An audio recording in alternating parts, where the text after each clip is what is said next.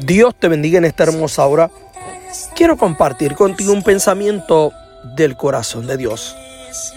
El que tus sueños no comiencen del tamaño que los vistes, no quiere decir que no se cumplirá. El que tu proyecto no comience tan grande como lo proyectaste, no indica que fracasarás. Simplemente tienes que enfocarte en lo que soñaste, en lo que proyectaste para alcanzar aquello que ya Dios te entregó y que sería tan alto como los cielos para la gloria de su nombre. Sabes, un principio del éxito es reconocer que no importa cómo comience nuestro proyecto, nuestro ministerio, nuestros sueños, su final será grande y glorioso para exaltar el nombre de nuestro Señor Jesucristo. En ocasiones estamos esperando grandes señales y Dios nos da una extraordinaria lección y nos da señales tan pequeñitas que si no estamos enfocados en Dios, pudiéramos pensar que hasta el mismo Dios se está burlando de nuestros sueños.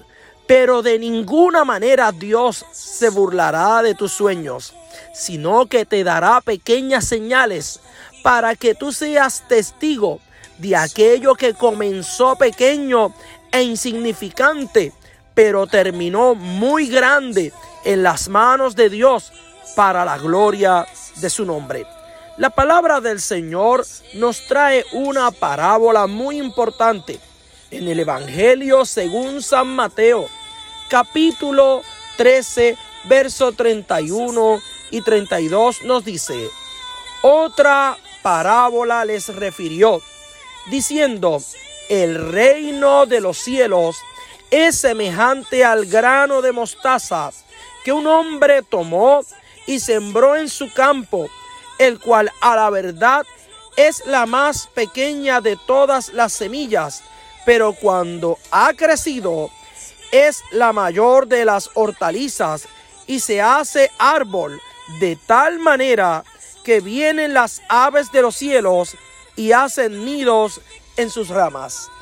Quizás tu comienzo hoy parece pequeño e insignificante, pero todo lo que comienza en las manos del Señor, por pequeño e insignificante que se vea ante nuestro entendimiento humano, terminará grande. No solo te bendecirá a ti, sino que bendecirá a los que te rodean. Simplemente cree en el Señor. Simplemente pon toda tu fe en Él. Y lo que hoy parece insignificante, mañana será grande para la gloria del Señor. Este ha sido tu hermano Julio Narváez, declarando días mejores.